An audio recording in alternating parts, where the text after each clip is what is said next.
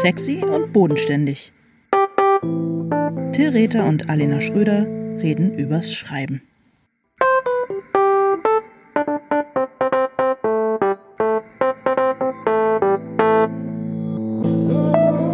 Hallo Till.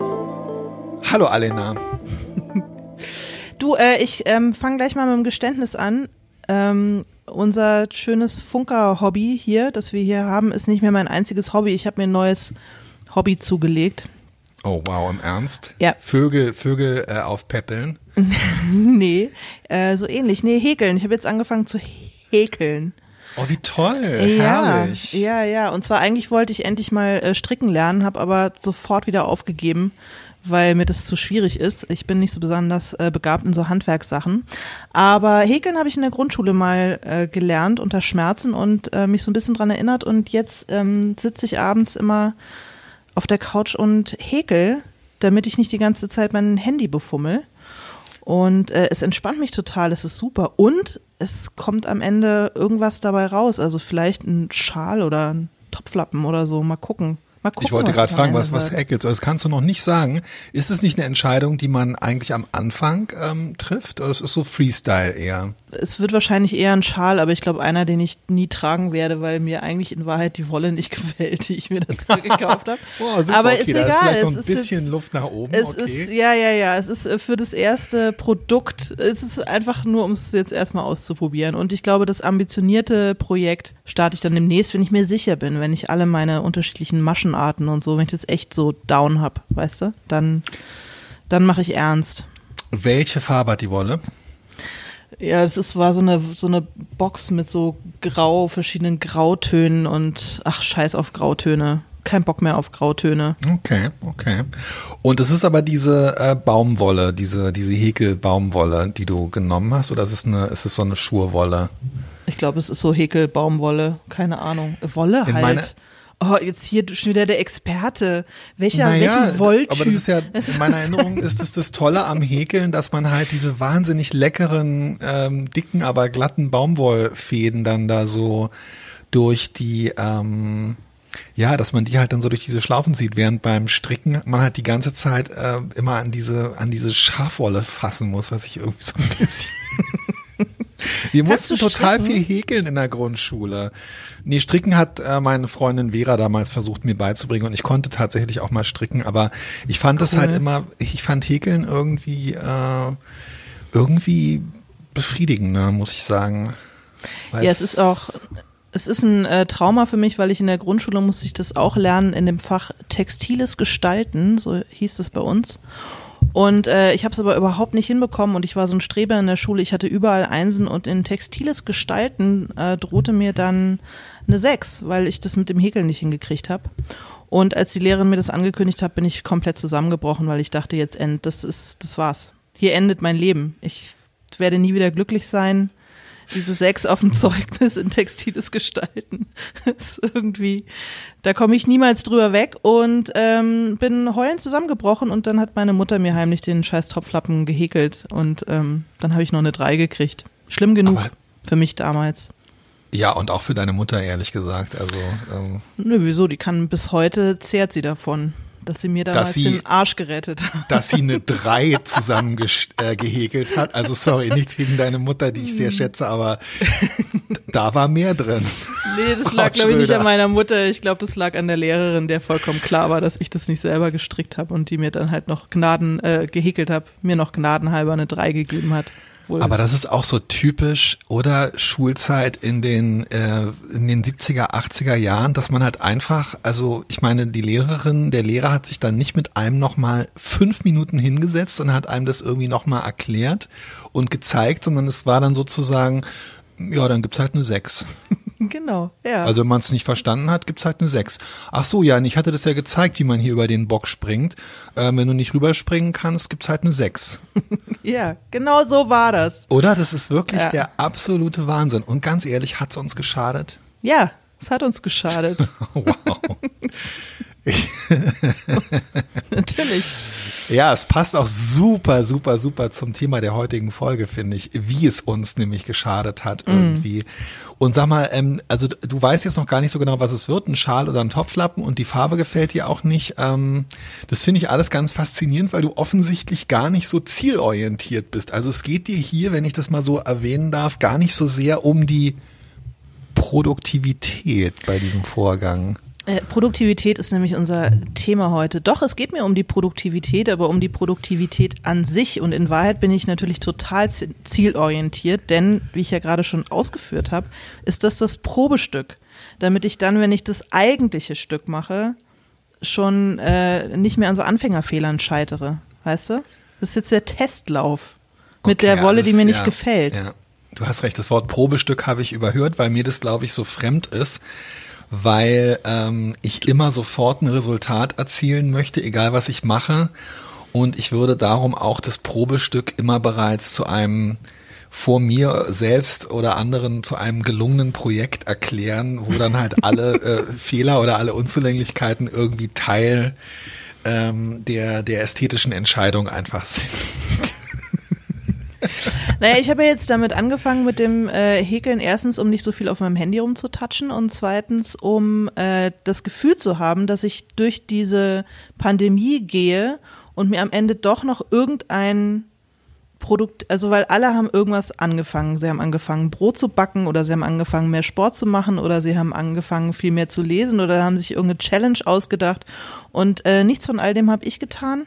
Und deswegen dachte ich, irgendwas, irgendwas muss doch irgendwas Produktives muss doch bei rumkommen bei dieser blöden Ach, Zeit. Okay, echt, ja. Okay. Ja, und äh, deswegen jetzt häkeln.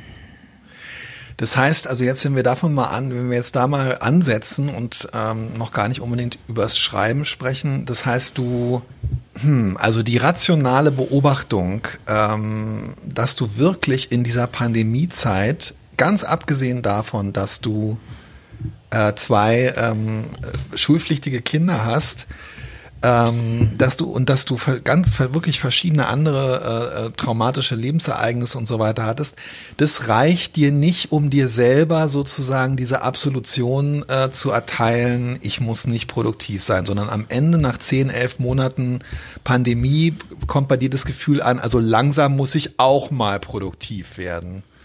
Äh, das hat eine Zeit lang hat das, hat das gereicht aber auch nur äh, mit therapeutischer Hilfe zu sagen, ich muss nicht produktiv sein. Aber ähm, ja, jetzt so im neuen Jahr, ich habe so viel aufs neue Jahr geschoben und jetzt ist halt das neue Jahr und jetzt habe ich das Gefühl, jetzt muss aber, jetzt muss mal gut sein. Es ist wahrscheinlich bescheuert, aber ist auch egal. Das Häkeln macht Spaß und ähm, und es beruhigt mich total. Und meine Kinder finden es irgendwie voll gemütlich, wenn sie in die Glotze gucken und ich sitze daneben und häkel da so rum. Ja, das, das ist, auch schön. total. Also das ist ähm, ja total, total. Ähm, mir geht es mit dem mit dem Sticken ja nicht anders. Ich weiß auch nicht, warum ich damit. Also ich habe damit ja komischerweise im letzten Januar angefangen. Aber ich habe das damals schon gewusst, weniger haben auf mich gehört, dass das mit der Pandemie ganz groß werden würde. Naja, ähm, nee, es war einfach ein komischer Zufall. Aber ich muss sagen, ich bin halt bei sowas schon immer auch irgendwie also ich will dann auch fertig werden, beziehungsweise ich will auch was fertig haben. Und das mhm. ist mir wichtig. Ich habe neulich so einen von dieser einen gibt so einen Twitter-Account, der glaube ich äh, Respectful Memes äh, äh, oder so ähnlich heißt und es gab so ein so ein Ding, ich weiß gar nicht genau, was das war, wo aber so ungefähr einfach so stand, das war aber so ganz lustig verpackt in irgendein Anime oder keine Ahnung, dass halt so eine Figur sagt, ähm, Du musst nicht äh, irgendwie produktiv sein. Äh, du bist auch wertvoll, wenn du einfach überhaupt nichts machst. Mhm. Und ich habe das, glaube ich, sogar geteilt, weil das auch so ganz, äh, ganz lustig, wie gesagt, gestaltet war. Aber ich habe dann auch in dem Moment gedacht, ähm, was bist du für ein verdammter Heuchler, dass du hier solche ähm, solche Memes teilst, die du wirklich äh, innerlich... Die du nicht fühlst. Die ich null fühle, die ich null nachvollziehen kann. Und äh, du hast äh, Stichwort Therapie schon gesagt. Ich würde auch sagen, wegen derer, weil ich es nicht fühlen kann, ich auch in Therapie bin.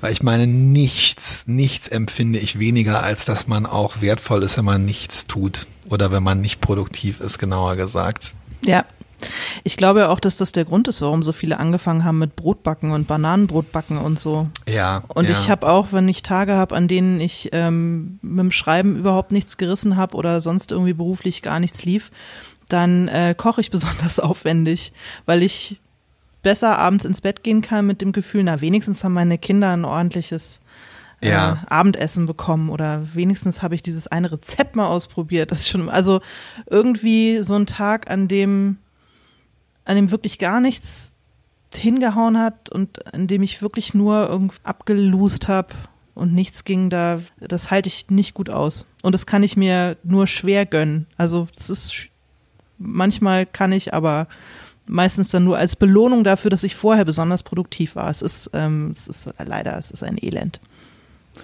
Ja, und ich finde schon auch gerade dieses, ähm, also dieses Gefühl, dass man halt nicht, ähm, ich habe das schon anderen Leuten gegenüber auch, dass ich nicht wertvoll bin sozusagen, wenn ich nicht produktiv war. Ich habe es aber auch vor allem ähm, mir selbst gegenüber.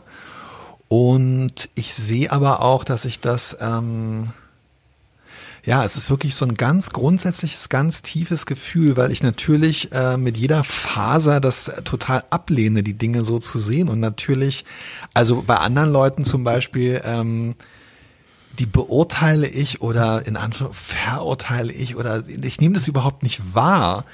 Und ähm, im Gegenteil, da, da feiere ich das und beneide das, wenn andere Leute einfach mal loslassen können und nichts machen. Und ich bewundere auch immer diese AutorInnen, äh, KollegInnen, die ja, die dann einfach auch mal Jahre für ein Buch nicht nur brauchen, sondern sich auch lassen. Ich, ich, das ist einfach, äh, ja, also es ist, bei mir ist es wirklich tatsächlich, hat es auch, es ist wirklich ein, ein wichtiger Grund ähm, und eine Sache, der ich irgendwie in der, äh, tatsächlich in der Therapie immer mehr auf den, ähm, auf den Grund gehe. Bist, Schön, dass wir ja gleich von Anfang an irgendwie so, so ganz, äh, so ganz, so ganz tief einsteigen. Vielleicht Ja. noch ein bisschen aus meiner Kindheit erzählen, ja, Alena. lass mich mit meiner Häkelnadel noch ein bisschen in deinen Wunden poolen. du kannst übrigens auch gerne häkeln jetzt, also es stört mich nicht. Das schaffe ich nicht. das- Ich kann nicht multitasken. Ich kann nicht mit dir reden, mit dir reden, dir zuhören und häkeln. Echt? Nee, nee, nee. Das Okay. geht nicht. Das geht nicht. Obwohl das jetzt so ein schönes, das wäre Aber wahrscheinlich das ein schönes schon ein schönes Hintergrundgeräusch. Ziel, finde ich, wenn wir da irgendwie wann hinkommen würden. Ja, aber dafür muss ich noch ähm, sicherer werden in meinem Übungsstück, weißt du? Hm. Das ähm, dauert noch. Es gab ja auch an der Uni, also ich weiß nicht, wie das bei dir war, ähm, du hast ja sehr viel später studiert als ich, Professoren, die sich zu meiner Zeit schon sehr darüber aufgeregt haben. Es war so ein Konflikt damals an der FU. Ich weiß nicht, ob meine Generation den für deine Generation durchgefochten hat, ob Frauen ähm, im Hörsaal stricken dürfen. Das bei mir wurde nicht mehr gestrickt. Das war total, das hat einfach keiner mehr gemacht. Das hat keiner mehr gemacht. Also ich, ja, ich kann es mir vorstellen, aber äh, zu meiner Zeit Bei uns haben sogar Männer noch durch. gestrickt, bilde ich mir ein. Ich würde sagen, dass wirklich so, also meine Generation ist gerannt, damit ihr stricken könnt und ihr hattet dann keinen Bock mehr zu stricken. Keinen Bock mehr auf Stricken, Sauber, nee. sauber, schöne Nee. Ding. Echt, Ja. echte ey. Aber in Wahrheit, ich habe ja dann mal bei ähm, Martina Behm ähm, gelesen äh, in ihrem äh, Stricktreff und alle anwesenden 40, 50, 60 Personen haben gestrickt. Und das fand ich total toll, weil ich mir halt auch so gedacht habe, na genau, die hören wahrscheinlich jetzt auch nicht auf jedes Wort und ich muss mir auch nicht so Gedanken machen, dass ich die vielleicht langweile, weißt du, weil man kämpft ja bei der Lesung immer so um die Aufmerksamkeit seiner ZuhörerInnen, egal ob man das mitbekommt oder nicht, ob man es falsch oder richtig einschätzt. Und da habe ich so gedacht, nö, das ist so eine schöne Aufgabenteilung. Die beschäftigen sich selbst und ich lese dabei was. ja, und es ist Das doch ist bestimmt total- mega gemütlich, oder? Wenn dann, Total. wenn Ja, dann alle so klacker die klacker und es riecht ein bisschen nach Schaf. Ich finde es Ist super. total herrlich, total, total schön, ja. Die St- Stricklesung, ähm, ja, ich möchte auch mal eine Stricklesung machen irgendwann. Fände ich super. Also das ist schon ein Grund, finde ich, für die, ähm, für die Zwangsimpfung, damit einfach Stricklesungen wieder stattfinden können. genau. Finde ich auch. Finde ich auch. Sag mal, du bist ja jetzt gerade, darf man das sagen, in der Endphase einer Krimi-Produktion. Ja, kann man schon sagen. Also Du schreibst ja, ein, äh, so im letzten Drittel vom letzten Drittel, würde ich sagen, vom Danowski. Genau. Und das sind dann so äh, Phasen, wo ich immer, äh, also ich kenne das ja jetzt schon, deswegen haut es mich nicht mehr so äh, aus den Latschen, aber wo du dann so, ähm, wenn ich dich frage, und was hast du heute noch so vor? Na, ich muss noch so 20 Seiten schreiben. Ähm, wo du wahnsinnig viel Text in relativ kurzer Zeit raushaust, wo du total produktiv bist. Und du äh, tust es immer so ein bisschen so ab. ich sehe schon, wie du stöhnst, aber es ist, ähm, es ist komplett abartig, wie viel äh, Text du produzierst dann in solchen Phasen. Naja, ich glaube, das, ähm, das mache ich halt auf unseren Schreibreisen. Da ist es aber auch tatsächlich eigentlich die einzige Möglichkeit, ähm, dass ich das kann. Und da, äh, ja, ich schreibe dann relativ schnell und ich schaffe es dann halt vormittags in so einer drei, vier Stunden Phase und nachmittags nochmal in so einer drei Stunden Phase jeweils zehn Seiten zu schreiben. Und es ist sehr, sehr viel, aber es geht halt auch, ähm, ja, weil diese Schreibreisen dann so total auf diese Bedürfnisse, die man in dem Moment hat oder die ich habe, so äh, eingerichtet sind. Also ich kann mich dann halt zwischendurch hinlegen, ich kann raus in die Kälte oder in die Wärme rennen, mich ins Wasser stürzen oder mich einregnen lassen, ich kann nachmittags Alkohol trinken. Ähm, dann geht es dann. Es geht aber auch immer nur für so eine ganz kurze Zeit. Also unsere mhm. Schreibreisen dauern ja fünf, sechs Arbeitstage meistens. Und ich muss sagen, ich habe das jetzt dann, weil wir, weil unsere Schreibreise im Januar ausgefallen ist, habe ich das eigentlich in der Woche, in der wir die Schreibreise gemacht hätten. Nee, es war sogar die Woche davor, glaube ich. Das war als dieser, ähm, genau, weil ich dann schon wusste, wir können die Schreibreise nicht machen, habe ich das versucht, in dieser Woche rund um den Sturm aufs Kapitol ähm, jeden Tag 20 Seiten zu schreiben und oh auch Gott. mein Alltagsleben dem so unterzuordnen. Und mir ist es tatsächlich, also es war so, dass ich, es stimmt auch nicht, ich hatte am Montag, wusste ich genau, da schaffe ich nur zehn Seiten, weil ich was anderes hatte und am Freitag hatte ich auch was anderes. Ähm, und mir ist auch klar, dass das nur in große Anführungszeichen gehört. Ja, bitte. ähm, aber es hat überhaupt nicht funktioniert. Also es hat dann zwar tatsächlich geklappt und ich habe das auch eingehalten, was ich mir vorgenommen habe. Ähm, es hat natürlich auch was schon fast pathologisches, sich dann selber so Ziele und auch so absurde Ziele ähm, zu setzen und die dann selber, obwohl niemand mich irgendwie dazu zwingt, auch um jeden Preis einzuhalten. Aber ich bin in der Woche darauf komplett ähm, zusammengebrochen und habe, glaube ich, mhm. in der Woche danach insgesamt neun Seiten geschrieben, was für mich ähm, in der normalerweise, das ist alles völlig okay, aber in der Endphase von einem Krimi ist es halt wahnsinnig wenig, weil ja, da ist die Dramaturgie einfach anders. Mhm. Also für mich sind neun Seiten in der Woche schon echt, da habe ich schon eine richtig gute Woche hingelegt. Also um das mal so ein das bisschen. Das finde ich auch, ja, ja, ich finde, man kann es auch nicht so quantifizieren. Ich, dass ich es halt tue, ist wirklich nicht gesund. Aber also, ordne es mal ein, ja. Ich habe, äh, nur um jetzt sozusagen das Gegenbeispiel zu nennen, ich habe seit dem Sommer ähm, ich würde sagen, an meinem neuen Projekt vielleicht 25 Seiten geschrieben, also verdammt wenig. Und ähm, ja, lass jetzt hier einfach mal so stehen. Mm, also das kommt dir verdammt wenig vor oder kommt es dir, setzt du dich dann in Vergleich zu so einer Zahl wie von mir oder äh, vor welchem Hintergrund oder ist es, hättest du mehr schreiben müssen, um eine Deadline zu erreichen oder vor welchem Hintergrund nennst du das verdammt wenig? Naja, für die, für die Zeit, die ich dafür gebraucht habe, weil ich halt äh, zwischendurch, wie ja am Anfang schon gesagt, äh, mir mit therapeutischer Hilfe selbst die ähm, Erlaubnis dafür gegeben habe, nichts zu tun und erschöpft zu sein und äh, nicht daran zu arbeiten. Aber ich wollte sozusagen, ich, ich wollte nur das Panorama aufmachen äh, zwischen, es gibt halt so Phasen, wo äh, 20 Seiten am Tag irgendwie gehen und es gibt halt so Phasen, wo 20 Seiten ein halbes Jahr brauchen. Und das, Total, das ist bei mir aber auch so. Ja, absolut, absolut. Ja. Und ähm, nee, ich habe ehrlich gesagt, also ich glaube am Anfang, als wir so angefangen haben, zusammen zu arbeiten, äh, habe ich mich damit verglichen, was äh, einfach mit der schieren Textmenge, die du produzieren kannst. Und äh, damit habe ich aber aufgehört, weil es einfach, ähm, weil ich so nicht arbeite und es ist auch total in Ordnung. Es ist irgendwie Quatsch, sich da mit anderen zu vergleichen, fürchte ich. Ähm, ja, und äh, der Erfolg gibt dir recht. Äh, so, Na, so das, das, äh, das weiß ich nicht. Aber es gibt ein ganz schönes Buch, das habe ich dir auch mal geschenkt vor einer Weile. Das heißt äh, Daily Rituals von Mason Curry. So ein Typ, der hat einfach die, ähm, die Schreib- und auch Kom Kompositions- und Malrituale und Tagesabläufe Ja. von berühmten Künstlern so zusammengestellt aus deren Tagebüchern oder äh, Biografien und so weiter.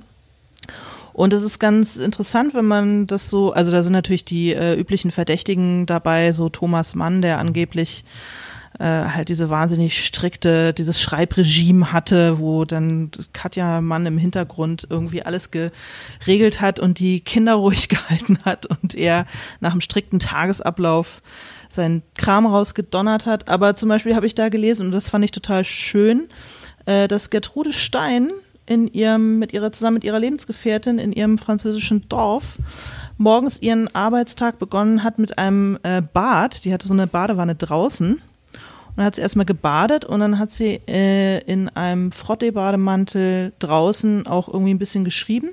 Und dann sind sie nachmittags äh, durch die Gegend gefahren in so einem alten Ford, die beiden Frauen, und haben Kühe gesucht. Und dann hat sie sich äh, auf einen Stein gesetzt und hat ähm, Kühe angeguckt. Und ihre Lebensgefährtin Alice hat dann, Alice hat dann immer mal versucht, eine entsprechende Kuh auch so in ihr Blickfeld zu scheuchen oder locken. Und dann hat sie da halt gesessen und mit, auch mit dem äh, Notizbuch und ab und zu hat sie dann vielleicht nochmal was aufgeschrieben oder auch nicht. Und sie hat gesagt, also ähm, sie schreibt insgesamt vielleicht eine halbe Stunde pro Tag und reicht total. Und das fand ich, ähm, das fand ich total schön, die Vorstellung, eine halbe Stunde schreiben und Die ist absolut traumhaft, die. Vorstellung. Das stimmt, ja, natürlich. Absolut, absolut traumhaft. Ähm, da würde ich dann aber tatsächlich auch sagen, also äh, ähm, auch wenn wir oft über andere Sachen gesprochen haben, ich und ich mir auch jetzt hier innerhalb des Podcasts definitiv äh, widerspreche. Also dafür macht mir Schreiben dann durchaus auch äh, zu viel Freude, muss ich sagen, um dann nur eine halbe Stunde am Tag zu schreiben. Also das, das hört sich dann für mich fast schon wieder für eine ähm, wie eine Quälerei an. Also ich finde es schon äh, sehr, sehr anspruchsvoll, so auch von der Körperlichkeit her, beziehungsweise einfach so, ja, ach mein Gott, man muss sich ja doch eine ganze Menge überlegen. Viele Entscheidungen treffen, was man alles nicht hinschreibt. Ich finde eigentlich so drei bis vier Stunden am Tag finde ich total schön. Ja, bei mir wären es, glaube ich, zwei. Ich glaube, mein Okay. Sweet Spot fürs Schreiben wären zwei Okay, Stunden. okay. Zwei Stunden wirklich schreiben. Ja. Dann würde ich mich gut fühlen. Ja, und ich, ähm, also ich finde halt schon, dass so dieses, äh, ich habe es gelernt, für mich Produktivität auch anders zu bemessen. Also gerade auch so, ich hatte bei Treue Seelen auch viele, viele Monate zwischendurch, wo ich im Grunde genommen gar nichts geschrieben habe oder wo ich auch in einem, wie du jetzt gesagt hast, in vier, fünf, sechs Monaten äh, 25 Seiten geschrieben habe, aber wo ich dann trotzdem gemerkt habe, ähm, jetzt wird es wieder so ein bisschen esoterisch, dass irgendwas in mir gearbeitet hat. Und beim Krimi ist es halt so, dass es irgendwann auch genug gearbeitet hat in einem und dass dann so dieses wirklich das Handwerk äh, übernimmt. Und dann bin ich halt manchmal einfach ein bisschen zu saumselig und zu langsam. Und dann kommen halt am Ende diese weiß nicht, wie das heißt, Pensen oder Pensi oder Pensums äh, von, von zehn Seiten am Tag oder so dabei raus. Das ist dann aber auch okay. Das geht auch erst so ab der zweiten Hälfte des Buches, wenn sozusagen die Sachen anfangen, nur noch so bergab zu rollen, die man vorher halt so hochgeschoben hat. Aber das ist toll, Und- oder? Das ist so ein tolles Gefühl, wenn man so, wenn man so äh, voll ist mit diesem Kram und man muss ihn einfach nur noch, Genau, genau. muss, man muss es einfach nur noch aufs Blatt bringen.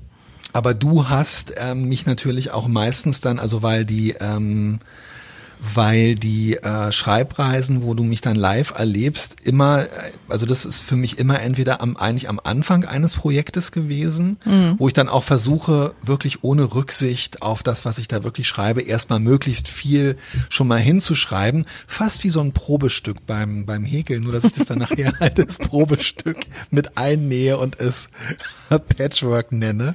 Ähm, Oder halt gegen Ende, wenn es dann auch irgendwie fertig sein muss, wenn ich das Gefühl habe, ich muss am Ende dieser Woche mehr oder weniger, also du hast glaube ich schon mehrfach, ich glaube ich war mehrfach auf Schreibreisen, wo ich tatsächlich auch versucht habe, was zu Ende zu schreiben. Mhm. Und ich kann mich zum Beispiel erinnern, als wir letzten, als wir Januar letzten Jahres weg waren, da wollte ich treue Seelen zu Ende schreiben und du und Maike und Stefan, ihr seid sogar noch mal irgendwie ans Meer oder vielleicht sogar essen gegangen oder irgendwas und ich habe auch noch so gesagt, nee, ich will das jetzt hier fertig machen und ich habe es auch nicht geschafft. Also ich habe es mhm. nicht geschafft, ich konnte nicht mehr. Mhm.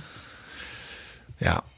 Also bei mir ist es, wenn ich an meine Therapie äh, äh anknüpfen darf, ähm, ist schon so ein bisschen so ein Lebensthema, dass ich Anerkennung, die ich als Kind bekommen habe, sagt jedenfalls meine Therapeutin, dass das halt immer mit so Leistungsnachweisen ähm, letztendlich verknüpft war. Also dass wir immer Anerkennung dafür bekommen haben, wenn wir halt irgendwie was ähm, gut gemacht haben und unsere, unsere, also meine Eltern sich auch immer daran besonders erfreut haben. Das hat natürlich auch irgendwie ganz andere bestimmte Gründe noch, weil wir wahnsinnig viele Möglichkeiten hatten, meine Schwester und ich, die meine Eltern nicht hatten. Mhm. Aber ähm, ich muss sagen, ich kenne das halt auch nicht und das ist etwas, was ich mir selber mühsam beibringe. So dieses, ja, dieser Gedanke, du bist auch irgendwie beautiful und wertvoll, wenn du nichts tust und ich, ich bin da wirklich sowas von am Anfang. Das gibt es wirklich überhaupt nicht, ey. Wie ist es bei deinen, Entschuldigung, wenn ich das jetzt hier fragen darf, ist, du kannst es auch rausschneiden dann. Ich merke halt leider auch, dass ich das, obwohl ich zu Hause bin, ich immer so voll der gechillte Dad, der so, ach nee, komm und du musst nicht mehr lernen für die Arbeit, komm doch mal her und wir gucken hier ein bisschen Fernsehen und wir machen das und wollen wir nicht lieber Carcassonne spielen und die Kinder aber immer so, nee, ich muss noch das machen, muss noch das machen und so, wo ich dann so denke, auch wenn ich was anderes ihnen erzähle, offenbar haben sie es doch aufgesaugt, wie ich selber es lebe. Also dieses immer produktiv sein müssen. Ähm, kennst du das oder ist es, äh, hast du das äh, ist es dir, ist es dir gelungen, das besser zu verbergen? Von meinen Kindern meinst du? Ja, ja, ja. Nee, wahrscheinlich nicht. Ich glaube, sowas kann man nicht verbergen und es ist dann ja auch nicht was, was irgendwie ausschließlich von den Eltern in das leere Gefäß Kind reingetan wird, sondern es ist halt doch. halt auch, doch, doch. Dann, dann es ist wahrscheinlich auch total menschlich. Also in meinem Kind kommt nichts anderes als, als purer, nur ich, purer und meine Frau. ich merke, dass mein Sohn die Treppe runterkommt und irgendwie äh, zu mir sagt, äh, wenn wir irgendwo hingehen wollen und ich frage ihn, ähm, Mensch und schön, jetzt äh, lass uns mal einen Döner holen. Wie war es denn heute? Und dann sagt er, äh, wenn wir draußen sind, zu mir, ah, ich war heute gar nicht so richtig produktiv. Und dann, ähm, dann denke ich auch so, Alter, was, was geht ab? Ich benutze dieses Wort zu Hause nicht, oh. aber ich kenne dieses Gefühl, ich kenne dieses Gefühl. Alena, wie können wir diesen Teufel austreiben? Wie können wir diesen, was, was, was, was sollen ja. wir sagen, wenn wir das Gefühl haben, ich war heute gar nicht produktiv? Was macht man dann da? Ähm, ich weiß auch nicht. Ich weiß nicht, Till. Ich weiß nicht. Ich bin ratlos sich, sich selber sagen, dann streng dich an, quäl dich, du Sau, quäl dich, du Sau und ähm, mach's halt, das, mach's halt morgen Carpe Diem. Ähm, und immer, immer wieder geht die Sonne auf. Ja, oder man muss halt dieses, man morgen muss halt dieses Gefühl, man muss halt dieses Gefühl dann auf was anderes ähm, Dingsen. Dann habe ich mir vielleicht einfach nur die Nägel lackiert. Ist anstrengend genug. Dann war ich halt da produktiv. Oder mir, ich lege mich es in die Badewanne und dann rasiere ich mir halt noch die Beine, wenn ich schon dabei bin. Oder keine Ahnung. Das werde ich Robert ja, vorschlagen. Das kannst du dir mal vorschlagen. Das, das wäre auch bei dir mal wirklich an der Zeit. Und ähm, ach, keine Ahnung. Du, es gibt ja natürlich noch eine ganz andere Sichtweise. Also ich ja. erinnere mich zum Beispiel, als der ähm, bekannte und äh, beliebte äh, Weltjournalist Alan äh, Posner ja. ähm, noch Lehrer war und nebenbei ähm, geschrieben hat, hat er so zwei, drei äh, Rowold-Monographien geschrieben, unter anderem über John Lennon. Mhm. Von dem ich ein großer Bewunderer war. Und als ich so 17 oder 18 war, erschien diese Rowold-Monographie von Ellen Posner über ähm, John Lennon. Mhm. Und in der Buchhandlung am Mexikoplatz hat ähm, Alan Posner, wahrscheinlich sein erster Auftritt äh, in der Öffentlichkeit, außer vor Schülern. Du warst dabei. Ähm, aus, ich, hab, ich war dabei, weil ich halt so ein totaler John Lennon-Fan war. Und diese Buchhandlung am Mexikoplatz in äh, Berlin, Mexikoplatz, wurde von einem und wird, glaube ich, immer noch total schratigen Alt-68er geleitet, der also in seiner totalen, kompletten Zotteligkeit, das war auch die erste Lesung, auf der ich jemals war, vor die versammelten anderen Alt-68er und mich äh, äh, trat und sagte, am Autor ähm, Alan Posner äh, würde ihm am besten gefallen, dass er so wenig schreibt. Denn das Schreiben ist für uns alle ein großes Übel. Das finde ich, finde ich total, wie absolut gutes Lebensmotto für einen. Ich fand das auch total geil. Er hat halt, also Alan Posner hatte ein Buch über, glaube ich, John F. Kennedy und ähm, äh, in der Monografiereihe und halt über John Lennon. Und er hielt halt diese, der Buchhändler hielt diese beiden die hatten, glaube ich, mal so 118 Seiten äh, äh, Bändchen halt hoch und hat es halt total anerkennt und war halt in so einer völlig vollgerummelten, vollgebuchten Buchhandlung. Ja, und das Ähm, ist meine, ja auch ein Elend. Es wird zu viel es geschrieben. Es gibt zu viele Bücher. Die Leute sollen naja, weniger und, schreiben. Ja, ich bin der Richtige, um mich dazu zu äußern, aber ähm, äh, dieses ehrenlose Jahr äh, 2021. Ja, aber es ist das ähm, Jahr, das können ja nicht alle wissen, beziehungsweise man muss es Das einfach sollen auch nicht alle wissen. Das soll immer und immer wieder sagen, in bleiben, diesem wie Jahr es soll. 2021 ist, ist, es sind die Räterfestspiele, werden drei Bücher von Till erscheinen. Durch eine Verkettung unglücklicher Umstände. Drei Bücher. Durch eine Verkettung. Und eines, eins ist auch noch nicht fertig. Insofern, who knows? Mhm, Fingers crossed. Na, jedenfalls, es gibt ja auch, es gab ja vor ein paar Jahren auch diese, ähm, diese ganze Schule der Muße und so weiter. Ja. Also, wo du einfach letztendlich, und das klang da für mich auch daraus, dass man halt eben sich vielleicht nicht immer nur sagen muss, oh, ich war ja anders produktiv, so mache ich das ja auch. Und ich bin auch jemand, der dann so aufwendig äh, kocht und froh ist, wenn ähm, wirklich äh, äh, irgendwie die äh, äh, Lasagne besonders viele äh, Schichten und die Bechamelsoße besonders lange mit irgendwelchen Selleriestangen äh, äh, gezogen ist und whatever. Aber vielleicht müsste man auch sagen, die einzig richtige Antwort auf die Welt, in der wir leben, wäre einfach auch äh, die nicht produktiv sein als so ein Richt, als einfach als dauerndes Fuck you irgendwie der Welt gegenüber vor sich selber zu interpretieren. Weißt du, was ich meine? Total, aber ich glaube, das ist wirklich geradezu ein, das ist eine, Können wir das nicht? ich glaube, das ist wirklich, das ist wie so eine Art Fakirtum oder wie sowas Mönchisches oder so. Ich finde, das erf erfordert eine irre Disziplin. Sich das zu sagen, Ja, sich das zu sagen und es auch so zu meinen und zu fühlen und durchzuziehen. Sich ähm, dieses Fuck you in die Welt zu senden, nichts zu tun und sich richtig gut damit zu fühlen. Ja, also gerade so die Produktivität halt nicht, äh, wirklich nicht als die Bemessensgrundlage der eigenen Wertigkeit zu sehen, sondern sie als etwas eigentlich Toxisches zu sehen. Und darum, ähm, das wäre so der Sweet Spot, finde ich, wenn man dann halt produktiv war, dann zu sagen, naja gut, äh, oh, ja, dann hat man, es ist nicht ideal, aber man hat halt die fünf, sechs, sieben, acht, neun, zehn Seiten. Ähm, und wenn man nicht produktiv ist, zu sagen, oh Gott, jetzt, jetzt versuche ich nicht Produktivität mit den Wertmaßstäben der Produktivität zu messen, indem ich sage, das hast du richtig gut gemacht, weil du richtig fleißig unproduktiv warst. Ja, endlich Anerkennung. Aber würdest du mal, also mal angenommen, mal angenommen, du würdest im Lotto gewinnen und du müsstest sozusagen nicht mehr arbeiten, um deinen Lebensunterhalt zu bestreiten. Wie würde das deine Produktivität beeinflussen? Wenn du rausgenommen wärst aus diesem kapitalistischen Schweinesystem. muss wirklich, also ich muss wirklich richtig, richtig überlegen. Ich stelle mir die Frage natürlich äh, selber auch immer. Ist noch da? Ich habe vergangenes Jahr auch wieder ähm, auf deine Empfehlung hin, du hattest mir das ja ans Herz gelegt, ähm, nochmal mehrfach Lotto gespielt. hab, hab 160 Euro verloren. Sollst doch nicht auf Jahr. mich hören, Till. Äh, weil ich auch natürlich die ganze Zeit gedacht habe, ähm, erstmal habe ich so gedacht, naja gut, jetzt reg dich mal nicht so auf, wenn du so 40.000 Euro gewinnen würdest, das wäre schon echt richtig cool, weil das wäre irgendwie so, wow, es wäre einfach mal so easy dann einfach so.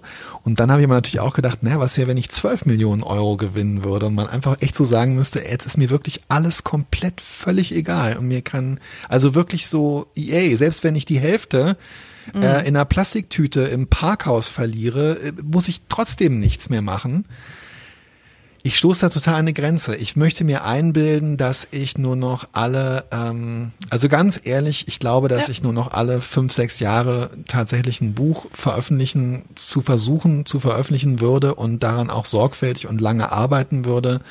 Ich würde aber, glaube ich, äh, die ganze Zeit äh, trotzdem umsonst irgendwelche Sachen ins Internet schreiben. Einfach um das Gefühl zu haben, ich habe irgendwas gemacht. Ey. Und bei dir? Du würdest echt aufhören, oder? Oh, don't break the heart of the junge Frau am Fenster stehen Fans. Nein, ich würde vielleicht nicht aufhören, aber ich würde noch unproduktiver werden, definitiv. Aber diese, also der Gedanke, ich spiele ja auch regelmäßig Lotto und der, immer wenn ich das immer weiter denke mit dem 12 Millionen Gewinn, endet es eigentlich immer im Unglück. Also in Wahrheit spiele ich Lotto und hoffe irgendwie, dass ich nicht gewinne, weil ich weiß, dass es dann bergab geht. Oder ich müsste es alles verschenken oder so und dafür habe ich nicht, das, diese Stärke hätte ich glaube ich nicht. Weil ich glaube wirklich, dass es dann, also ähm, Geld ist echt ein Motivator für mich und äh, äh, treibt mich zur Produktivität und wenn das keine Rolle mehr spielen würde, würde ich wahrscheinlich, ja, wahrscheinlich noch weniger auf die zu, Reihe so kriegen Leuten, und einfach, ähm, es würde mich ähm, aber auch unglücklich machen. Wo dann die Clubhaus-Einladung so irgendwie das Highlight äh, im Jahr ist, aber auch nur, wenn man dann da halt mit Thomas Gottschalk und ähm, äh, Maschmeyer äh, in einem äh, Raum irgendwie reden kann als erster. Also dann brauchst du irgendwie so genau. komische, wahrscheinlich wenn man wirklich so finanziell total unabhängig ist, braucht man glaube ich so ganz komische Kicks, die dann eigentlich auch wieder so super tacky irgendwie sind. Weißt du, was ich meine? So, so trashig und irgendwie. Ja. ja. Ich hätte ein mega geiles Podcast-Studio und ich würde dich immer mit dem Heli, mit dem Heli einfliegen. Nein, würdest du nicht, weil wir würden, wir würden statt 30 äh, Euro Mikrofon oder 20, was haben die gekostet? 30 Euro, glaube ich. Hätten wir 300 Euro mhm. Mikrofone und niemand würde einen Unterschied hören, weil wir beide zu geizig wären, uns 3000 Euro Mikrofone zu kaufen, wo auch niemand einen Unterschied hören würde. Es wäre halt schon schön, ach, ich weiß auch nicht, warum, warum, ja. Ich glaube, ich würde es wirklich als so einen großen anarchischen Befreiungsschlag herbeisehen, um wirklich dann dazustehen und mal sagen zu können, guck mal, du musst nicht mehr produktiv sein. Mhm. Weil für mich ist schon, ja, Was genau, für mich jetzt? ist schon dieses, das Gefühl, Produktivität ist für mich total mit dem, mit dem Gefühl müssen verbunden. Und es ist nicht so, dass ich denke, mhm ey, man könnte ja auch mal sagen, wow, wie geil, äh, es ist so ein Privileg und es ist so schön, ich kann produktiv sein, ich darf produktiv sein. Ich muss es aber vielleicht auch nicht, aber ich kann es, ich darf es, ich habe die Gelegenheit, ich habe die Möglichkeit. Ähm, das finde ich auch schlimm und irgendwie eigentlich beschämend, dass mir persönlich das so verstellt ist, dass ich das, was irgendwie auch ja cool und toll ist, immer als so, ah, ich muss, ich muss, ich muss, ey. Du weißt, und dann kommt ja noch das Schlimme, ähm, und dann kommt, äh, kommt ja das Alterswerk, Alena. Oh ja, ja, ja, ja, ja. Ja, ich freue mich schon drauf. Bei dir, ja. Ich freue mich schon drauf. Wenn dir, nee, bei dir, wenn du, wenn dir endlich wirklich alles egal ist, so richtig. und, äh, und du vollkommen losgelöst einfach, ähm, ja, ich habe eher, ich habe eher so eine andere, ich glaube, das wird total ja. gut. Ich glaube, wenn du von der, wenn du von der Kette der Konvention gelassen bist. Ich habe eher so eine andere irgendwann. Sorge. Also ich habe, ähm, als ich für Brigitte, Brigitte Woman, äh, habe ich zweimal so Texte geschrieben über älter werdende Paare und älter werdende Partnerschaft und auch so die, die unterschiedlichen Entwicklungen, die Männer und Frauen dann so im Alter nehmen. Also es gibt ja so eine Annäherung, es findet so eine, äh, schon hormonell, aber auch mhm. tatsächlich so im Habitus und ähm, auch ja so in der ähm, im Verhalten findet so eine so eine Androgynisierung statt. Aber was zum Beispiel, was mir total schrecklich in Erinnerung geblieben ist und wo mhm. ich immer an die wahnsinnig vielen Bilder denke, die mein Vater so in den letzten 20 Jahren äh, gemalt hat und die eine ganze Scheune irgendwie füllen. Vor allem bei Männern kommt es dann zum Phänomen der sogenannten Genera Generativität. Also, dass man ist eigentlich so, ich habe das Gefühl, es ist, das ist so die, na, das ist die Eskalationsstufe, die Alarmstufe Rot der Produktivität. Also wenn's, wenn du wirklich so ein totales Bedürfnis hast, weil du das Gefühl hast, deine Zeit wird weniger, musst du immer mehr generieren. Du musst immer mehr hervorbringen. Mir fallen jetzt keine Namen mm. ein, aber es gibt ja schon ältere mm. KollegInnen äh, in der, ich sag mal, äh, Schriftstellerszene, die doch, wo man sich immer wundert, was die jedes Jahr noch so raushauen, obwohl, mm. was soll das eigentlich alles? Ich habe eher so die Befürchtung, dass es bei mir dann auch dazu führt, dass ich einfach nur noch um des Generieren Willens so Content generiere und den halt irgendwie wie aus so einem Staudamm, wo irgendwie so Wasser abgelassen wird, aus in so breiten Strahlen einfach in die Welt schieße. Da habe ich echt Angst. Und kannst du mich bitte da, daran hindern? Versprichst du mir das? Pff, ähm, nein, werde ich nicht. Wie willst du, warum nicht? ich, ich, ich werde mich, ich werde mich nackt in diesen Strahl stellen, Till, und werde es über mich drüber rauschen lassen. ist doch klar. Also es ist nicht bei jedem gut, aber ich glaube, bei dir wird's gut. Insofern mach dir mal, mach dir mal keine Sorgen. Aber nee, aber mein Ziel ist ja eigentlich mit 65 in Rente zu gehen als Autor. Ja, dann machst du halt, dann musst du deine, was, wie, wie heißt es? Gener, gener, gener, Generativität. Deine Generativität. Vielleicht wirst du noch irgendwie ein total begeisterter Gärtner und dann und dann äh, oder schneidest äh, Buchsbaumheckenfiguren oder irgendwie sowas. Vielleicht suchst du dir einfach auch noch ein Hobby, weißt du? Kümmern. Du bringst mir dann nochmal Häkeln bei. Sag mal, das wollte ich nur mal fragen. Hast du wirklich das Häkeln, hattest du das noch drauf oder hast du YouTube-Videos geguckt? Nee, ich habe YouTube-Videos geguckt, aber ich habe sofort gemerkt, dass es noch, äh, dass es noch in mir steckt. Echt? Ja. Muscle es Memory, ist so, toll. Es ist wie Fahrradfahren, wo man so richtig verlernt man es nicht. Ich habe keine man- Sorge von meinem Alterswerk. Haben Frauen das auch, äh, die äh, Generadings?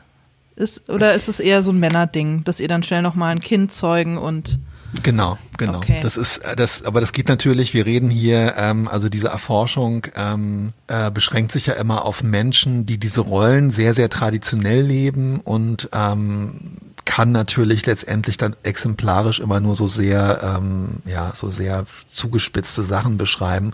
Und ich glaube, dass genau das mit diesem nochmal eine Familie gründen, nochmal eine Familie gründen, nochmal eine Familie gründen, das ist ein Aspekt davon und eben auch so diese ja, bei vielen, glaube ich, bei vielen Männern dann glaube ich auch so dieses Gefühl, äh, insbesondere wenn sie dann halt so ihr Leben äh, in irgendeinem, weiß ich nicht, 0815, nein, 9 to 5 meinte ich, Job verbracht haben, dann so das Gefühl, vielleicht was verpasst zu haben und dann jetzt eben anzufangen, noch möglichst viele Aschenbecher äh, äh, aus aus altem Stahl zu, zu, Zu schweißen. schweißen. Ja, ich weiß auch nicht. Okay. Irgendwie so Messer zu, Messer zu, also eben in meinem Freundeskreis fangen jetzt Männer in meinem Alter an, Messerschmiedekurse zu machen und geil. Ja, ich hoffe, dass ich hoffe, dass, dass so ein Bedürfnis in mir dann aufkommt, aber vielleicht werde ich auch einfach eine schrumpelige Alte, die auf dem Sofa liegt und Candy Crush spielt. Level Hey, super, 48.000. total super. Und dann sagen wir immer noch, ey, komm, lass mal wieder Schreibreise machen und dann liegen wir mit, mit Stefan und Maike einfach schrumpelig auf dem Sofa und spielen ähm, Candy Crush und ähm, ja. Ja, und ist doch auch produktiv. Und twittern, was Ja. dann irgendwie so ein so ein, so ein Seniorennetzwerk mit so ein paar äh, tausend UserInnen ist irgendwie. Aber das wird schön. Ich glaube auch. Ich, Kann mu- es ich muss dich noch mal eine. Sache fragen, weil dieser ähm, Podcast ja in der historischen Woche aufgenommen wird, Ja. wo das Buch ähm, Junge Frau am Fenster stehend, Abendlicht, blaues Kleid, erschienen Mhm. ist. Das ist so eine Sache, von der ich immer geträumt habe, eben auch, weil ich schon als Kind so offensichtlich dieses, ja, dieses Bedürfnis gehabt habe, durch Produktivität Anerkennung zu bekommen. Ich habe immer davon geträumt, so ein Buch dann irgendwann fertig in der Hand zu haben und letztendlich diese Befriedigung von, das habe ich nun also geschafft, in dem Moment zu, zu verspüren. Hast du inzwischen deine verdammten Belegexemplare bekommen und hast du dieses Gefühl gespürt? Ähm, ich weiß, sie sind losgeschickt, aber sie sind noch nicht angekommen. Ja, sie sind los. ja, die kommen schon, die kommen schon. Nee, aber das hatte ich schon, als das erste Ding gedruckt wurde. Da habe ich das echt wie so ein Baby mit mir rumgetragen und ähm, eben gezeigt und mich einfach an der, an der, äh, an dem Gewicht und äh, der, der Haptik dieses Dings erfreut und hatte ein ganz großes Gefühl von So wie ein Baby äh, stolz ist, wenn es eine ordentliche Kackwurst in die Windel gedrückt hat. so im Grunde. Und man es dafür auch loben soll. Ähm, genau so habe ich mich gefühlt. Ich war einfach wirklich sehr, sehr stolz auf mein oh, Produkt. das hast du richtig schön, oh, das hast du richtig schön gemacht. ja, genau. Habe ich auch zu dir gesagt. Hast du ich. zu mir gesagt und habe ich auch zu mir selber gesagt. Ich glaube sogar laut. Das ist total wichtig, muss ich schon auch sagen. Und das wird jetzt noch, der Podcast wird noch unangenehmer, ähm, weil es schon, glaube ich, wichtig ist, dass man so toxisch diese Produktivität dann auch vielleicht zwischendurch ist. Ich empfinde sie jedenfalls so. Ich finde es schon wichtig, dass man am Ende dann auch die Möglichkeit hat, sich selber zu loben. Dadurch heilt man sich ja fast so ein bisschen, weißt du, weil in dem Moment ist es gar nicht das Lob von jemand anderem oder die Anerkennung, sondern das ist der Moment, wo du dir selber diese Anerkennung gezollt hast und das versuche ich, vor allem seitdem ich irgendwie psychisch ein bisschen besser aufgestellt bin, versuche ich auch ganz aktiv zu machen, wenn ein Buch erscheint. Dir selber zu sagen, das hast du gut gemacht.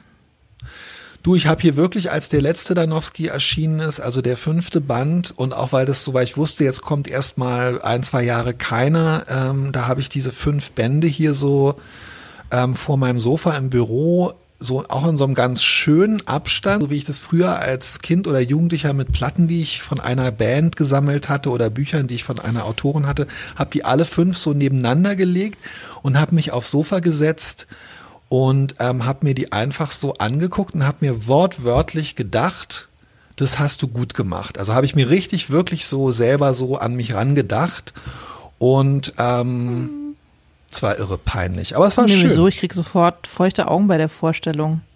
Nee, es war auch schön. Ich musste gleich dann nur irgendwas Doofes sagen. Ich kann nicht anders. das meine ich. Es war ist wirklich. Das hast du auch wirklich gut gemacht. Und es wäre mir, ja, das ist ganz toll, dass du das sagst. Das freut mich. Aber es wäre mir trotzdem, wenn mein äh, Freund und äh, Büronachbar Dirk in dem Moment reingekommen wäre äh, und gesagt hätte, Till, was machst du da? Warum liegen deine Bücher auf dem Boden und warum weinst du?